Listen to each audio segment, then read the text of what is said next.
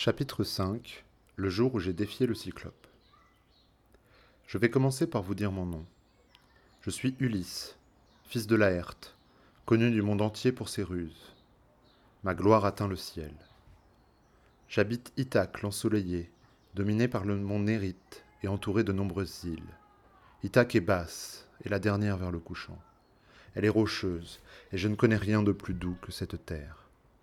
Calypso m'a retenu dans son île du bout du monde comme la perfide Circé dans sa demeure d'Aïaïé. Elle brûlait de m'avoir pour époux, mais jamais, au fond de moi, mon âme ne s'est laissée persuader, car il n'est rien de plus doux que patrie et parents. Mais puisque tu le veux, je vais te raconter tous les mots que Zeus m'a envoyés depuis mon départ de Troie.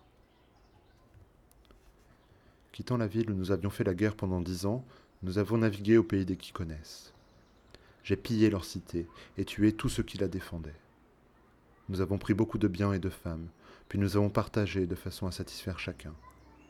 Alors, j'ai donné l'ordre à mes compagnons de se replier d'un pied rapide. Mais ces fous ne m'ont pas écouté. On a bu beaucoup de vin, on a égorgé de nombreux moutons et des vaches. Les qui connaissent, entre-temps, sont allés chercher leurs voisins qui vivaient à l'intérieur des terres. Ils sont arrivés de bon matin, plus nombreux que les feuilles et les fleurs au printemps. Alors Zeus nous a accablés de souffrance. Ils se sont mis en ligne, et le combat s'est engagé à coups de javelots de bronze. Nous avons résisté malgré leur nombre jusqu'à l'aurore et le début du jour. Mais quand le soleil s'est penché vers l'heure où l'on dételle les bœufs, les qui connaissent, vainqueurs, ont fait céder mes hommes. Nous en avons perdu six par bateau, et nous autres, nous avons réussi à fuir la mort. Puis nous avons repris la mer, le cœur plein de tristesse, heureux d'être vivants mais pleurant nos compagnons morts. Alors Zeus, le maître des nuages, a lancé contre nous un vent du nord au tourbillon épouvantable. Il a noyé sous les nuages le rivage et la mer. La nuit est descendue du ciel. Les bateaux ont été emportés loin de leur route, et le vent enragé a déchiré les voiles en mille morceaux. Il a fallu ramer avec force pour gagner la terre ferme. Là, durant deux jours et deux nuits, nous sommes restés couchés, le cœur rongé d'angoisse et de fatigue. Puis, quand l'aurore aux belles boucles a amené le troisième jour, nous avons replanté les mâts et nous nous sommes laissés conduire par le vent et les pilotes. J'allais revenir chez moi. Mais voilà qu'à peine doublé le cap Malais, la houle nous a détournés de Citerre. Dès lors, et pendant neuf jours, des vents mauvais m'ont emporté sur la mer poissonneuse. Le dixième enfin, nous sommes arrivés au pays des mangeurs de fleurs, les lotophages. Nous sommes descendus à terre, nous avons refait provision d'eau fraîche, et nous nous sommes empressés de manger près de nos bateaux rapides. Une fois que nous avons eu satisfait la soif et l'appétit, j'ai envoyé trois de mes hommes en éclaireur. Ils ont rencontré les lotophages qui ne leur voulaient aucun mal, mais leur ont offert du lotus, un fruit doux comme le miel, au cours de leur repas. Or quiconque goûte au fruit à la douceur de miel ne rêve que de rester parmi ce peuple, à se gorger de lotus au point d'oublier son pays natal. J'ai dû les ramener de force, malgré leurs larmes, les traîner jusqu'au vaisseau et les attacher sous les bancs. J'ai ordonné qu'on embarque en hâte, craignant que le lotus n'égare d'autres hommes. Ils montent, s'assoient en ordre sur les bancs et frappent de leurs rames la mer qui blanchit sous les coups. Alors nous avons repris la mer, le cœur plein de tristesse avant d'atteindre le pays des Cyclopes, ces géants sans foi ni loi, qui, faisant confiance aux immortels, ne plantent pas plus qu'ils ne labourent. Ils n'ont pas d'assemblée où l'on délibère, ni de loi. Ils habitent au sommet de hautes montagnes, dans de profondes cavernes. Chacun fait la loi dans sa famille, sans se soucier des autres. Toute proche du pays des Cyclopes, il y a une île couverte de forêts où vivent un grand nombre de chèvres sauvages. Son port est sûr. C'est là que nous avons abordé pendant une nuit obscure, sans doute guidés par un dieu, car un épais brouillard masquant la lune nous a empêchés de voir cette île et les puissantes vagues qui roulaient vers le rivage. Nous avons débarqué sur la plage où nous nous sommes endormis en attendant l'aube divine. Lorsqu'est apparue la fille du matin, l'aurore aux doigts de rose, j'ai appelé les équipages en assemblée et je leur ai dit Restez ici, fidèles compagnons. Moi, avec mon bateau et mes hommes, je vais voir qui sont ces gens. Si ce sont des brutes sauvages et sans justice, ou s'ils sont de ceux qui respectent l'hospitalité et qui craignent les dieux. Sur ces mots, je suis monté à bord et j'ai ordonné aux miens d'embarquer à leur tour et de larguer les amarres. Ils montent, s'assoient en ordre sur les bancs et frappent de leurs rames la mer qui blanchit sous les coups. Parvenus à la terre dont nous étions tout proches, nous avons aperçu à sa pointe extrême une caverne ombragée de lauriers, devant laquelle des brebis et des chèvres se reposaient. Tout autour s'élevait un haut mur fait de blocs fichés dans le sol, de grands pins et de chênes touffus. C'est là que vivait un géant hors la loi. Il gardait ses troupeaux à l'écart, isolé de tout, et ne voyait personne. Ce monstre gigantesque ne ressemblait pas à un homme. En le voyant, on avait l'impression de voir apparaître une montagne. Alors j'ai ordonné à mes compagnons de rester près du vaisseau, et je suis parti avec douze hommes que j'ai choisis parmi les meilleurs. Je me suis muni d'une outre en peau de chèvre, remplie d'un vin noir et doux que j'avais reçu d'un prêtre du pays des Kikonès pour l'avoir épargné. C'était une boisson divine. Nous sommes rapidement arrivés à la caverne. Le géant n'était pas chez lui, il faisait paître son gras troupeau. En entrant, nous avons découvert des claies chargées de fromage, des étables bondées d'agneaux et de chevreaux, tous les vases regorgés de lait. Alors mes compagnons m'ont supplié de prendre les fromages et de partir en emmenant les agneaux et les chevreaux. Je n'ai pas cédé, j'aurais mieux fait pourtant. Je voulais le voir et savoir quel cadeau il nous ferait, cet hôte. Eh bien, il n'allait pas tarder à se montrer, mais non pas pour nous être agréable. Nous avons fait du feu, et prenant quelques fromages, nous avons mangé tous assis dans la caverne en l'attendant. Il est entré, portant un énorme morceau de bois sec qu'il a jeté à terre à grand fracas. Effrayés, d'un seul bond, nous nous sommes réfugiés dans le fond de la grotte. Il a fait entrer tout le troupeau de grasses brebis qu'il avait à traire, laissant les mâles, boucs et béliers, dans l'enclos. Puis il a bloqué l'entrée avec un gigantesque bloc de pierre, que vingt-deux chariots à quatre roues n'auraient pu faire bouger du sol.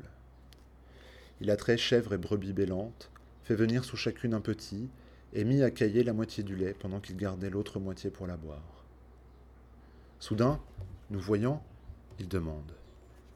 Étranger, qui êtes-vous? D'où venez-vous? Êtes-vous arrivé par la mer? Faites-vous du commerce ou errez-vous à l'aventure, comme des pirates risquant leur vie et pillant en terre étrangère? À ces mots, nous avons senti notre cœur se briser, épouvanté par la voix effroyable et l'apparence du monstre. J'ai pris cependant la parole et je lui ai dit Nous sommes des Grecs de retour de Troie, et nous avons erré par tous les vents sur le grand gouffre de la mer. Nous retournions chez nous, mais d'autres routes, d'autres chemins nous ont conduits ici. Ainsi Zeus l'a voulu. Nous voici donc à tes genoux, espérant que tu nous accueilles et que tu nous fasses un don d'hospitalité selon la coutume. Crains les dieux, nous sommes des suppliants, et Zeus défend l'étranger comme le suppliant. Je dis, mais ce cœur monstrueux me répond. Tu es fou, l'inconnu, ou tu viens de fort loin si tu me conseilles de craindre et de respecter les dieux. Nous autres, les cyclopes, nous n'honorons ni les dieux, ni Zeus. Nous sommes plus forts qu'eux. Ce n'est certainement pas la crainte de Zeus qui me ferait vous épargner, toi et tes compagnons. Mais dis-moi, en venant, où as-tu mis ton beau navire? À la pointe de cette île ou plus près? Dis-le-moi. Maintenant j'en savais trop pour être dupe, et je lui ai tenu ce discours rusé. Mon bateau, Poséidon, l'ébranleur du sol, l'a brisé en le jetant sur des récifs, aux confins de votre île. Nous seuls avons réussi à échapper à la mort. Je dis, ce cœur monstrueux n'a rien répondu, mais il a bondi, jetant les bras en avant, a saisi d'un coup deux de mes compagnons, et les a fracassés contre terre comme des chiots. La cervelle gicle et mouille le sol. Il les découpe, membre à membre, et en fait son repas. Comme l'aurait fait un lion, il les dévore sans rien laisser, entrailles, chair et os pleins de moelle. Nous autres, en pleurant, tendons les mains vers Zeus, désarmés, impuissants, condamnés à regarder cette atrocité. Quand le cyclope a bien rempli son énorme panse, mangé la chair humaine et bu du lait par-dessus, il s'est allongé au fond de la grotte, au milieu de ses bêtes. Moi, écoutant mon cœur plein de courage, je m'apprêtais à tirer l'épée qui pendait à ma cuisse pour le frapper dans le foie. Mais une pensée m'a arrêté. Nous allions périr sur place, faute de pouvoir déplacer avec nos mains l'énorme bloc qui obstruait l'entrée.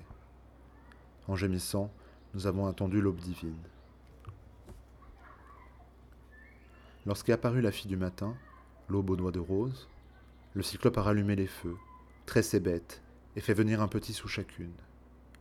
Une fois son travail achevé, il a attrapé encore deux de mes compagnons, les a mangés, puis a fait sortir son troupeau en poussant sans peine le rocher qu'il a ensuite remis en place. En sifflant et en criant, il a emmené ses moutons dans la montagne. Pendant ce temps, j'ai cherché le moyen de me venger, et soudain j'ai trouvé. Le cyclope avait laissé dans la caverne sa grande massue, c'était un olivier qu'il avait cassé vert pour le porter quand il serait sec. En le voyant, nous l'avions comparé au mât d'un bateau à vingt rameurs. J'en ai coupé de la longueur de deux bras, et j'ai donné l'ordre à mes gens de le dégrossir. Ils l'ont poli avec soin, j'en ai aiguisé la pointe et je l'ai fait durcir à la flamme du feu. Puis je l'ai dissimulé soigneusement sous le fumier répandu sur le sol. On a alors tiré au sort quatre hommes, qui prendraient le risque avec moi de soulever le pieu pour le tourner dans l'œil du monstre dès qu'il s'endormirait. Vers le soir, il est revenu, menant ses brebis à belle toison. Il a poussé tout son troupeau dans la vaste caverne. Puis, soulevant le bloc énorme, il a bouché l'entrée, s'est assis pour traire ses bêtes et a fait venir un petit sous chacune. Son travail achevé, il a attrapé deux autres compagnons pour son repas. C'est alors que je me suis approché de lui pour lui parler, tenant entre les mains une jatte pleine de vin noir. Tiens, Cyclope, bois ça pour arroser ces chairs humaines, et tu sauras quelle boisson transportait mon navire. C'était le cadeau que je voulais t'offrir, pensant que ta pitié nous permettrait de retourner chez nous. Mais ta fureur ne connaît pas de limite. Malheureux, penses-tu qu'un homme viendra encore te voir en suppliant, sachant ce que tu as fait? Je dis. Il prend la jatte, la vide, et le doux nectar lui plaît à tel point qu'il en redemande. Sois gentil. Donne-moi encore, et puis dis-moi ton nom, pour que je te fasse à mon tour un cadeau qui te plaise. Je lui ai reversé du vin de feu. Trois fois je l'ai servi, et trois fois l'imprudent l'a bu. Puis, une fois que le vin a troublé ses esprits, je lui ai dit ces paroles mielleuses. Tu veux savoir mon nom le plus connu, Cyclope? Je vais te le dire, mais n'oublie pas le cadeau que tu m'as promis. Je m'appelle Personne. Personne est le nom que mon père et ma mère et tous mes compagnons me donnent. À ces mots, ce cœur impitoyable répond. Je mangerai donc personne en dernier, après ses compagnons. Voilà mon présent d'hospitalité. Il dit, se renverse et tombe sur le dos. Puis son énorme tête a fléchi, et un sommeil irrésistible s'est emparé de lui. De sa gorge a jailli du vin et des morceaux de chair humaine. Il rôtait l'ivrogne. Alors, j'ai enfoui le pieu sous le tas de braise pour le faire chauffer, tout en exhortant mes compagnons au courage. Il ne fallait pas que la peur les gagne. Quand le pieu d'Olivier est sur le point de s'enflammer, je le retire du feu. Il répand une lueur terrible. Un dieu nous insuffle un grand courage. Mes hommes le soulèvent et l'enfoncent dans l'œil. Moi, je pèse dessus d'en haut et je le fais tourner. Et le sang coule autour du bois brûlant. La prunelle en feu grille la paupière, et le sourcil et ses racines grésillent. Son œil siffle autour du pieu d'olivier comme le fer d'une hache rougie au feu, crie et gémit quand le forgeron la trempe dans l'eau froide. Le cyclope pousse un hurlement épouvantable. La roche en renvoie l'écho, et nous bondissons en arrière. Il arrache le pieu souillé de sang, le jette loin de lui, affolé, et appelle à grands cris les autres cyclopes qui habitent aux alentours, dans les cavernes en haut des montagnes. En entendant ces cris, ils ont accouru de tous côtés, et plantés devant la grotte, lui ont demandé Pourquoi, Polyphème, pousses-tu de tels hurlements? Pourquoi nous réveilles-tu au début de la nuit? Est-ce qu'un mortel te vole ton troupeau? Est-on en train de te tuer par ruse ou par force? Du fond de sa caverne, le grand Polyphème a répondu Mes amis, on me tue par ruse et non par force. Et qui me tue? Personne. En réponse, on lui a fait ces paroles ailées. Personne Sans violence Et seul comme tu l'es? Ton mal doit venir du grand Zeus, et nous n'y pouvons rien. Implore donc plutôt Poséidon, ton père. Sur ces mots, ils se sont éloignés, et j'ai ri en moi-même de les avoir abusés par ma ruse. Le cyclope, gênant et torturé par la douleur, a enlevé en tâtonnant la pierre de l'entrée et s'est assis en travers en étendant les bras pour attraper ceux d'entre nous qui auraient tenté de s'échapper en suivant les bêtes. Il me croyait assez idiot pour ça. Moi, j'ai cherché le moyen le plus sûr pour nous arracher à la mort. Or, les béliers bien nourris ont une épaisse toison. Sans bruit, je les ai attachés trois par trois avec les osiers tressés sur lesquels dormait ce monstre sans foi ni loi. Le bélier du milieu porterait l'homme et les deux autres le protégeraient. Pour moi, j'ai choisi le plus gros du troupeau. Je l'ai pris par les reins, je me suis glissé sous son ventre, m'accrochant à sa laine avec les mains. Puis je suis resté immobile, attendant patiemment l'aube divine. Lorsqu'est apparue la fille du matin, l'aube aux doigts de rose, les béliers aussitôt ont bondi vers le pâturage. Lui, le maître du troupeau, rongé par de cruelles douleurs, a palpé le dos de chaque bête. Il n'a pas vu, l'idiot, que mes hommes étaient attachés sous les bêtes à épaisse toison. Le dernier du troupeau, mon bélier, a marché vers la porte, alourdi par sa laine et par mon poids d'homme rusé. Le grand Polyphème l'a tâté en disant Doubellier, que se passe-t-il pour que tu sortes le dernier de la caverne? D'habitude, tu es le premier à paître les tendres fleurs des prés. Pleurais-tu l'œil de ton maître? Un scélérat me l'a crevé en m'enivrant, mais il n'est pas encore hors de danger, ce personne. Ah, pouvais parler et me dire où il se cache, je ferais gicler sa cervelle sur le sol de ma caverne, et mon cœur s'allégerait un peu du mal qu'il m'a fait. Sur ces mots, il a lâché le bélier et l'a laissé sortir. Aussitôt qu'on s'est un peu éloigné de la caverne, je me suis dégagé de l'animal, j'ai détaché mes compagnons, et nous avons poussé les bêtes jusqu'au navire. Je leur ai ordonné d'embarquer le troupeau au plus vite et de reprendre la mer. Ils montent, s'assoient en ordre sur les bancs et frappent de leurs rames la mer qui blanchit sous les coups. Alors que nous étions encore à portée de voix, j'ai lancé au cyclope ces paroles moqueuses. Ce n'étaient pas les compagnons d'un lâche, Polyphème, que tu as dévoré avec une grande violence. Tu n'as pas tardé à payer le prix de tes crimes. Zeus et les autres dieux t'ont châtié. Ces mots n'ont fait qu'augmenter sa colère. Il arrache le sommet d'une montagne et la jette. Il tombe juste devant notre navire. Sa chute dans la mer soulève une vague qui nous ramène presque à terre. Mais moi, de mes deux mains, je saisis une longue perche pour résister à la poussée des flots, et d'un signe de tête, j'encourage mes compagnons à se pencher sur leurs rames. Après cet effort, nous étions deux fois plus loin qu'avant, mais j'ai appelé encore le cyclope malgré mes compagnons qui cherchaient à me retenir. Malheureux, pourquoi hériter cette brute épaisse? Nous avons failli périr, et il peut encore nous atteindre. Ces mots ne sont pas parvenus jusqu'à mon cœur audacieux, et je lui ai crié à nouveau, plein de rancune. Cyclope, si on vient te demander qui t'a infligé la honte d'être privé de ton œil, dis que tu la dois à Ulysse, fils de Laerte, grand saccageur des cités, l'homme d'Ithaque. Le cyclope, à ces mots, m'a répondu en gémissant. Ah, voilà que s'accomplit ce qu'on m'avait prédit, que par les mains d'Ulysse je perdrais la vue. Mais moi, je m'attendais à voir venir ici un grand et beau guerrier, doué d'une extrême vigueur. Et c'est un petit homme, un rien du tout, qui vient me crever l'œil en me noyant de vin. Ulysse, approche donc que je te donne mon cadeau. Écoute-moi, Poséidon, cheveux bleus, maître de la terre. Si je suis vraiment ton fils, retiens loin de chez lui ce pilleur de cité.